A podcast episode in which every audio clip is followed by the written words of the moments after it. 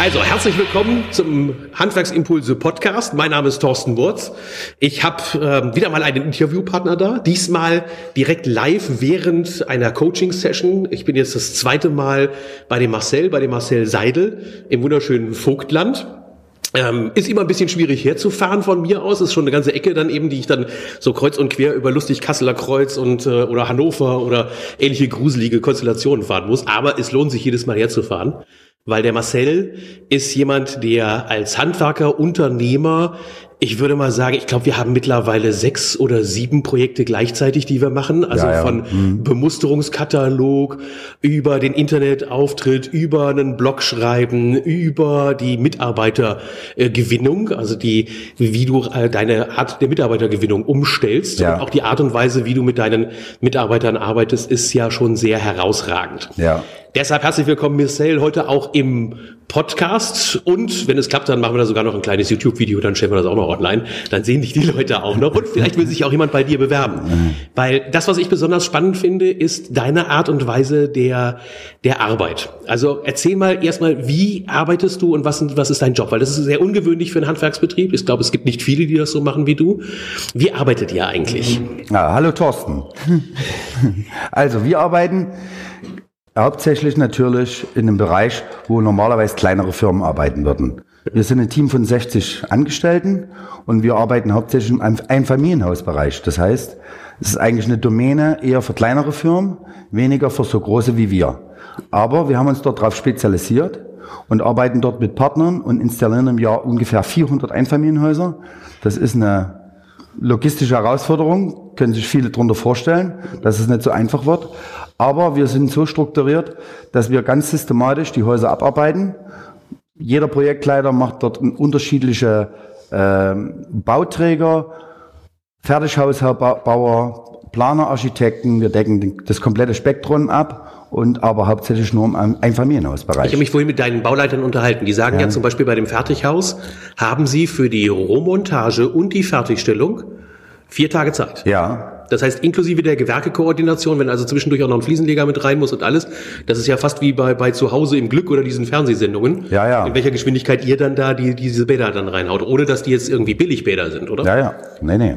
Also das ist schon, man kann sagen, es ist Akkordarbeit mhm. und da muss jeder Handgriff wirklich sitzen. Das heißt, die Monteure müssen gut funktionieren, die müssen gut vorbereitet sein, die brauchen ordentliche Handwerksunterlagen dazu. Das heißt, die Pläne müssen da sein, das Material muss just in time auf der Baustelle sein, sonst klappt's nicht.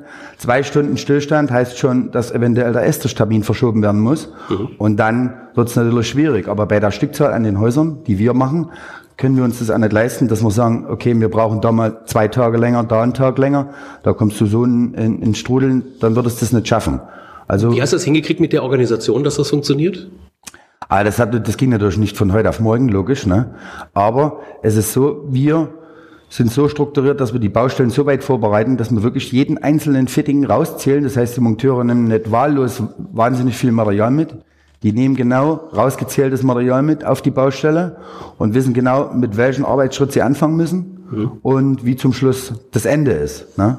Das heißt, auch die Bezahlung, dem wird dementsprechend angepasst wenn die ihr, ihr Leistung schaffen, kriegen die natürlich eine ordentliche Prämie dafür. Ne? Also du hast ein richtiges Prämienlohnsystem. Das ja. finde ich ja hochinteressant. Ja. Magst du das erzählen? Ja. Also das Prämienlohnsystem besteht bei uns dahingehend, dass der Monteur alle drei Monate bewertet wird von den Projektleitern, Bauleitern.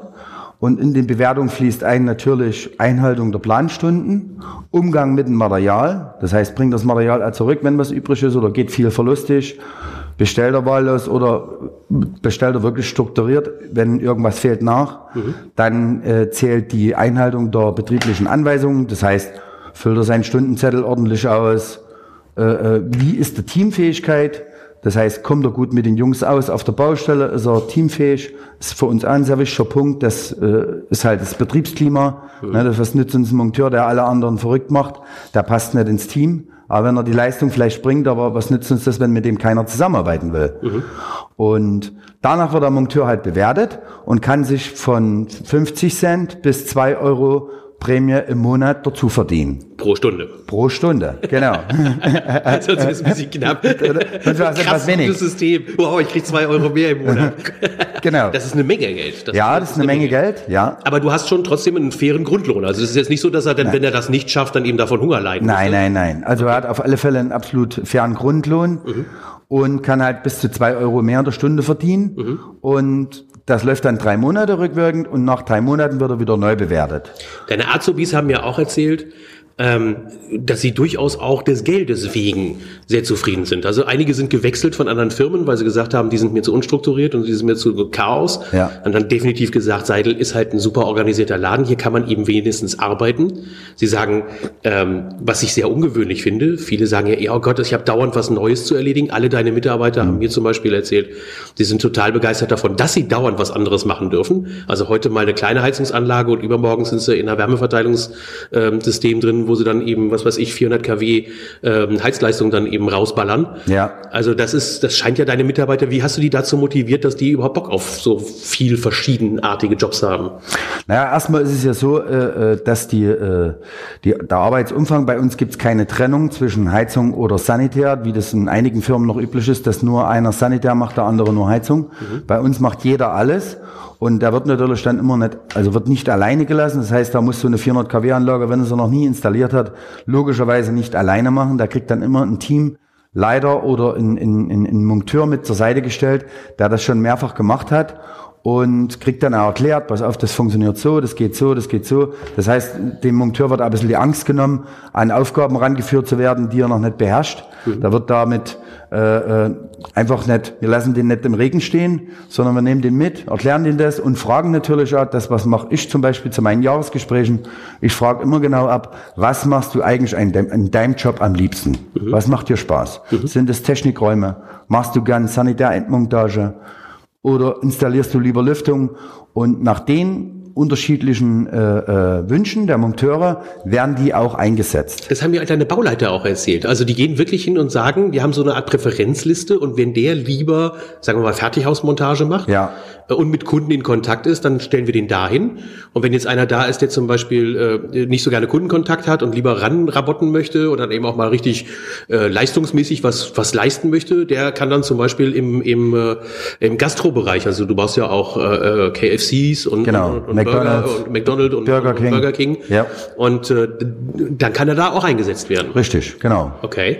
Variabilität. Aber trotz der Montage ähm, legst du ja sehr viel Wert darauf, dass die, dass die Mitarbeiter so diese Vereinbarkeit von Beruf und äh, Familie irgendwie hinkriegen. Ja, Wie organisierst du das? Weil es können ja immer familiäre Situationen auftreten. ja, Du hast äh, 40 Leute in der Montage draußen. Ja. Da passiert natürlich immer mal wieder irgendwas familiäres. Und zwar wahrscheinlich nicht gerade selten. Es passiert wahrscheinlich häufiger. Der eine kriegt ein Kind, der nächste hat mal zu Hause wirklich was Krankes äh, so in der Familie. ja. Wie organisiert ihr das? Also erstmal ist es bei uns so, wir versuchen natürlich möglichst zu vermeiden, dass die Monteure eventuell Freitag oder Samstag arbeiten müssen. Das gibt's, das ist bei uns eigentlich überhaupt nicht der Fall. Versuchen die Arbeiten immer so zu, einte- so zu einzuteilen und auch die Monteure von der von der Anzahl der Monteure auf der Baustelle so zu takten, dass die wirklich Freitag nach, äh, Donnerstag Nachmittag Schluss haben und wirklich garantiert Freitag erstmal zu Hause sind. Dem ist natürlich schon geschuldet, dass du natürlich für manche Dinge ein bisschen uneffektiver arbeiten, arbeitest, wo du sagst, okay, wenn sie bis Freitagmittag das machen würden, würden sie das auch mit zwei Mann schaffen. Aber wir versuchen das wirklich möglichst zu vermeiden. Das ist der absolute Notfall, wenn sowas mal vorkommt. Wir schauen, dass die Donnerstag spätestens um 19 bis 20 Uhr zu Hause sind. Und man muss dazu sagen, deshalb habe ich so eine Hochachtung vor Ja. dir. Du schaffst es ja, dass ihr diese objektlastigen Aufträge, das sind ja nun mal auch Großaufträge, dementsprechend ist die Marge natürlich und die Stundensätze nicht so hoch, wie sie vielleicht dann irgendwo vor Ort wären. Ja. Und trotzdem kriegst du das organisiert. Trotzdem. Wahrscheinlich einfach und deshalb hast du diesen hohen Organisationsgrad mittlerweile Ja. in deinem Unternehmen. Also die Arbeitsvorbereitung ist bei uns ist eigentlich das, das Wichtigste von allen. Das heißt, jeder Projektleiter muss wirklich den, die Baustellen optimal vorbereiten, dass der Monteur nicht anfängt rumzusuchen, Material zu bestellen oder von irgendwelchen Dingen ständig abgelenkt zu werden. Der Monteur muss bei uns auf der Baustelle sofort loslegen können. Mit optimalen Werkzeug und natürlich äh, mit dem notwendigen Material dazu. Und mit dem richtigen Material, nicht, dass es falsch auf der Baustelle ist. Und Donnerstag ist Schicht? Donnerstag ist Schicht. Und wir haben natürlich auch hier in der Region versuche ich immer wieder Aufträge zu bekommen. Mhm. Das ist natürlich nicht so einfach. Die Margen sind logischerweise natürlich nicht so hoch.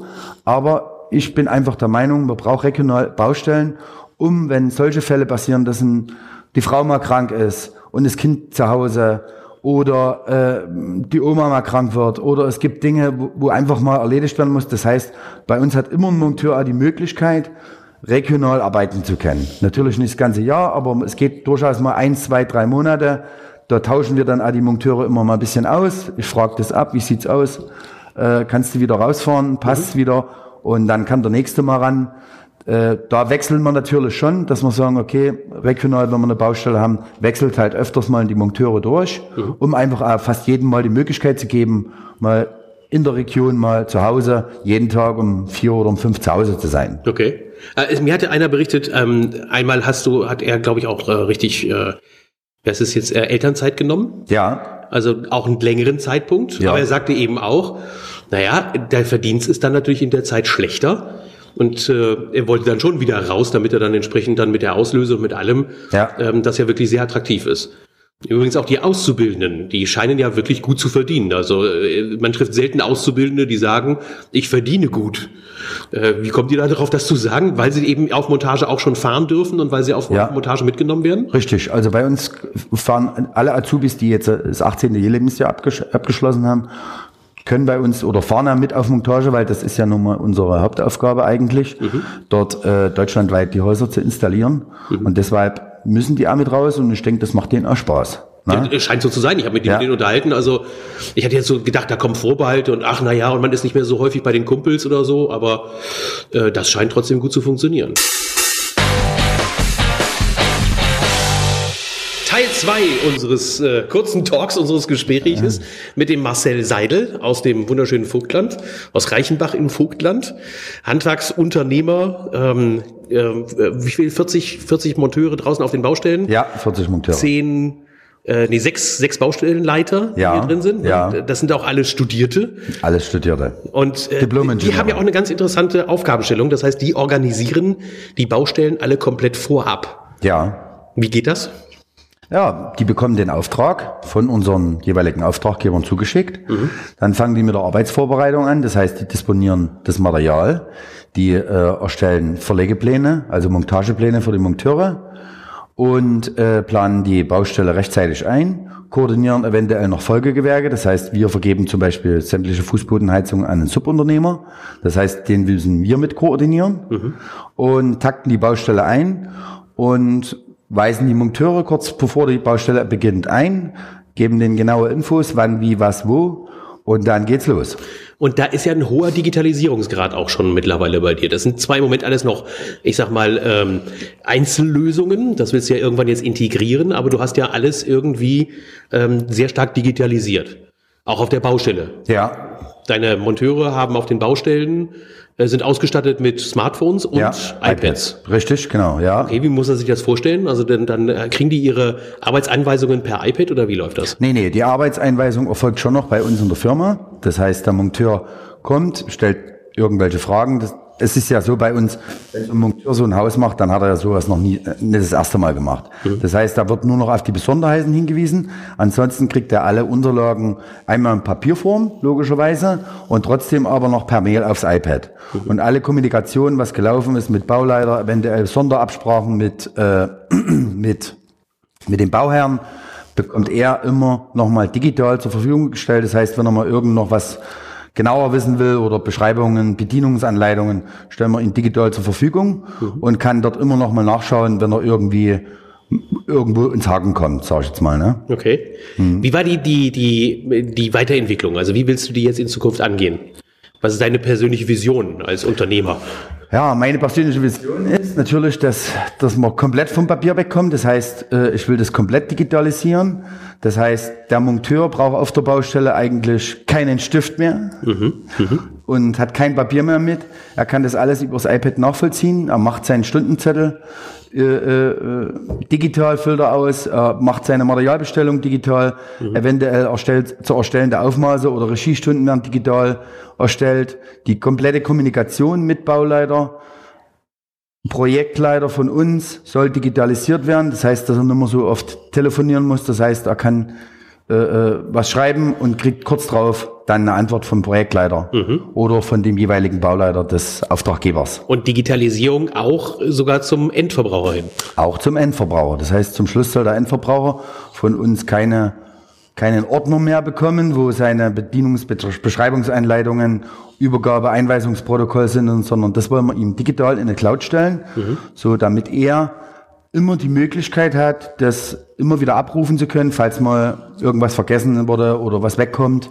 Das heißt, da kommt immer wieder an seine ganzen Daten ran. Mhm. Und eines der Projekte, die wir ja auch zusammen machen, ist dann sogar die Digitalisierung der, der Aufmusterung.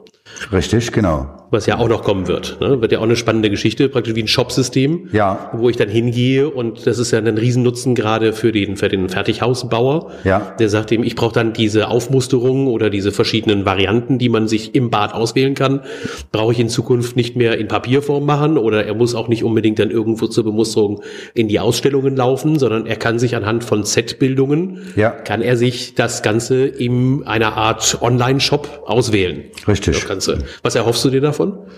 Ja, ich erhoffe mir davon, dass die Kommunikation besser funktioniert mit dem Endkunden. Das heißt, der Endkunde hat wesentlich mehr Möglichkeiten auszuwählen. Mhm. Und natürlich, ich nehme ihn natürlich auch schon ein Stück weg im Vorfeld die Entscheidung, dass er nicht unter tausenden Dingen auswählen muss und dann eigentlich ratlos dort steht und sagt, okay, ich nehme doch lieber einen Standard, ich weiß nicht, was ich nehmen soll, mhm. sondern dass ich ihm einfach drei gute Produkte vorschlage, mhm. wo ich sage, das ist eigentlich das, was der Kunde braucht. Mhm. Und schlage ihm das vor und biete das zu einem fairen Preis an, wo er eigentlich gar nicht Nein sagen kann mehr. Okay.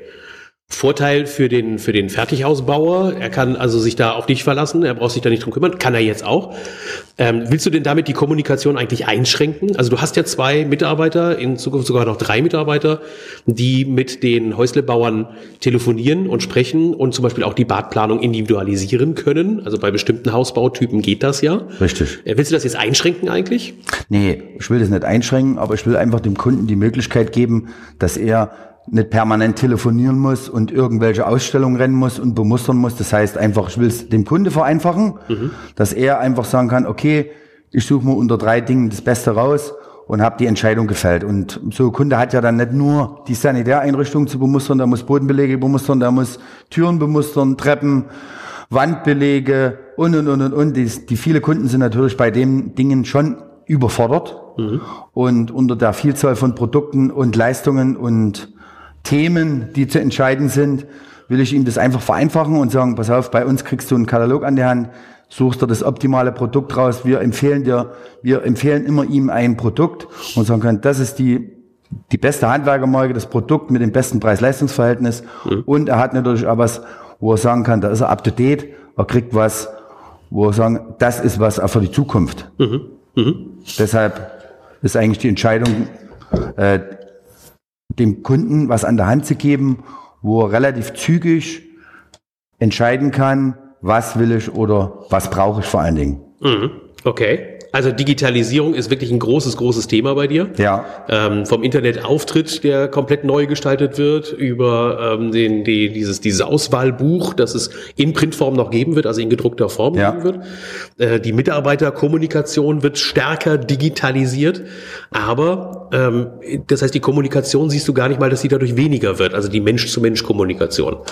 Nee, also da bin ich schon der Meinung, dass trotzdem so ein Kunde logischerweise bei uns anrufen wird und äh, soll.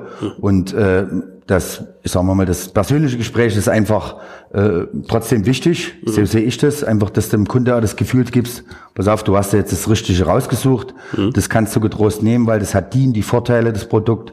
Und mit dem Produkt bist du für die Zukunft gerüstet. Und einfach auch dem Kunde ein bisschen die Angst nehmen unter der Vielzahl eventuell das Falsche rausgesucht zu haben oder das falsche, die falsche Investition getätigt zu haben, sondern einfach die Kommunikation im Vorfeld schon zu, zu selektieren, dass der Kunde sagt, ich habe mir die drei Produkte angeguckt. Kannst du mir noch mal kurz über die drei, drei Produkte näher eine Beschreibung geben?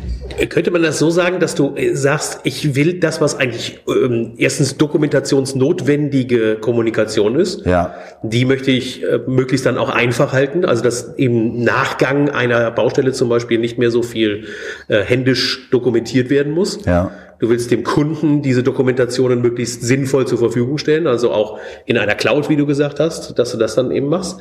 Und damit ja auch den, den gesetzlichen Anforderungen einfach gerecht wirst, weil ja. die haben sich ja auch geändert zum Anfang des Jahres. Das heißt also, die Notwendigkeit der Dokumentation ist gestiegen und das versuchst du einfach dieses Mehraufwand an Dokumentation durch die Digitalisierung auf ein äh, handhabbares Maß zu reduzieren. Genau, das kennt ja jeder. Ne? Ja. Also es ist einfach das Problem, es ist ja nicht so, dass du dem Kunde die Heizung baust und du hörst die nächsten zehn Jahre nichts mehr von ihm. Mhm. Da geht mal ein Klodeckel kaputt, da ist mal äh, eine Reklamation an einer Armatur, die tropft.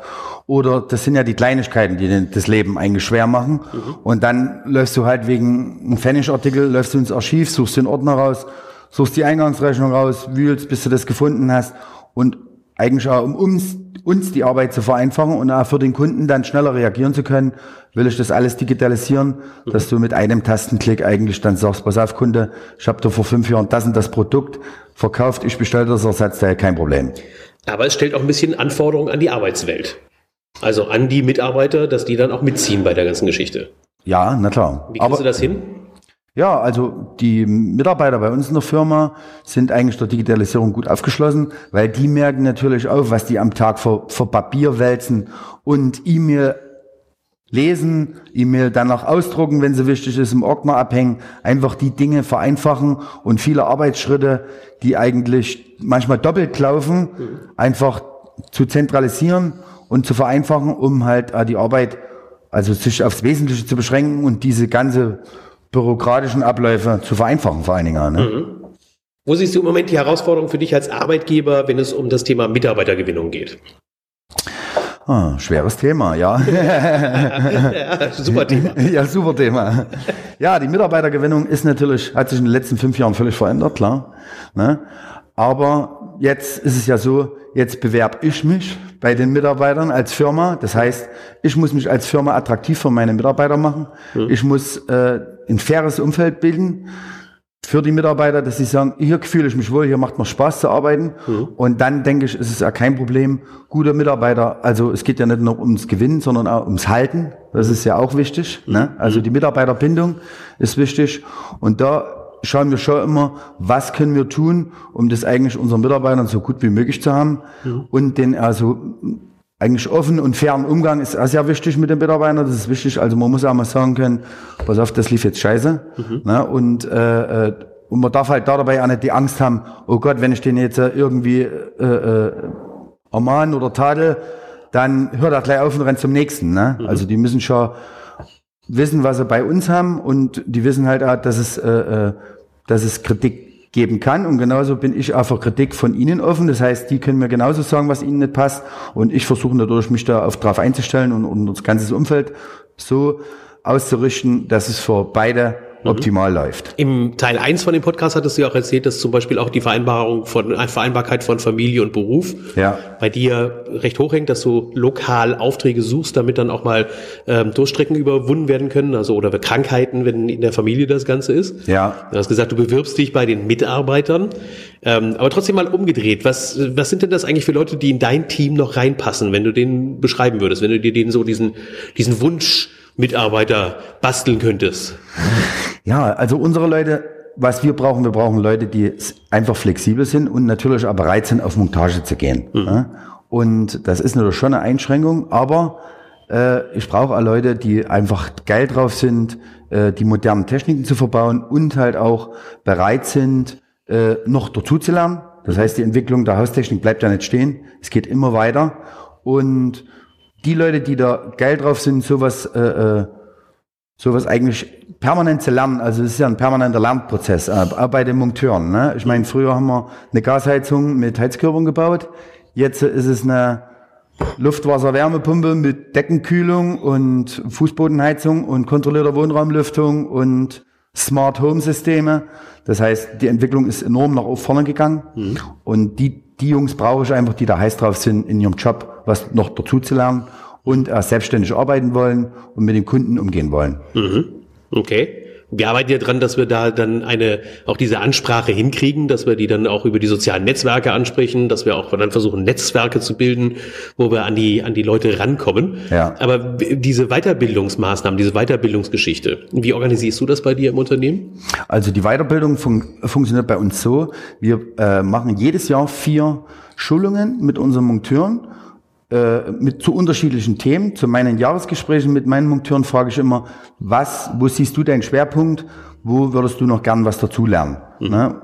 Und aus der Fülle der, der Informationen von meinen Monteuren bilde ich dann auf alle Fälle erstmal Monteurschulungen. Das heißt, alle Monteure kommen rein. Es kommt in, in, in, ein Hersteller und stellt halt sein Produkt vor. Hauptsächlich natürlich Schwerpunkt, wie montiere ich es, wie funktioniert es weniger Produktschulung, sondern mehr Anwendungstechnik. Mhm. Und natürlich, jeder Monteur hat bei uns die Möglichkeit, mindestens drei bis vier Schulungen im Jahr besuchen zu können, die, okay. er, die wir für ihn speziell dann festlegen und sagen, okay, ich möchte gerne mal mehr über eine Luftwärmepumpe wissen. Mhm. Dann sagen wir, okay, pass auf, wir suchen dir den und den Hersteller, ist das okay? Dann kann er in der Woche, die kriegt er bezahlt, kann er zu einer Weiterbildung fahren und kann sich dort weiterbilden, wenn er möchte. Mhm. Und er kann ja bei dir Karriere machen.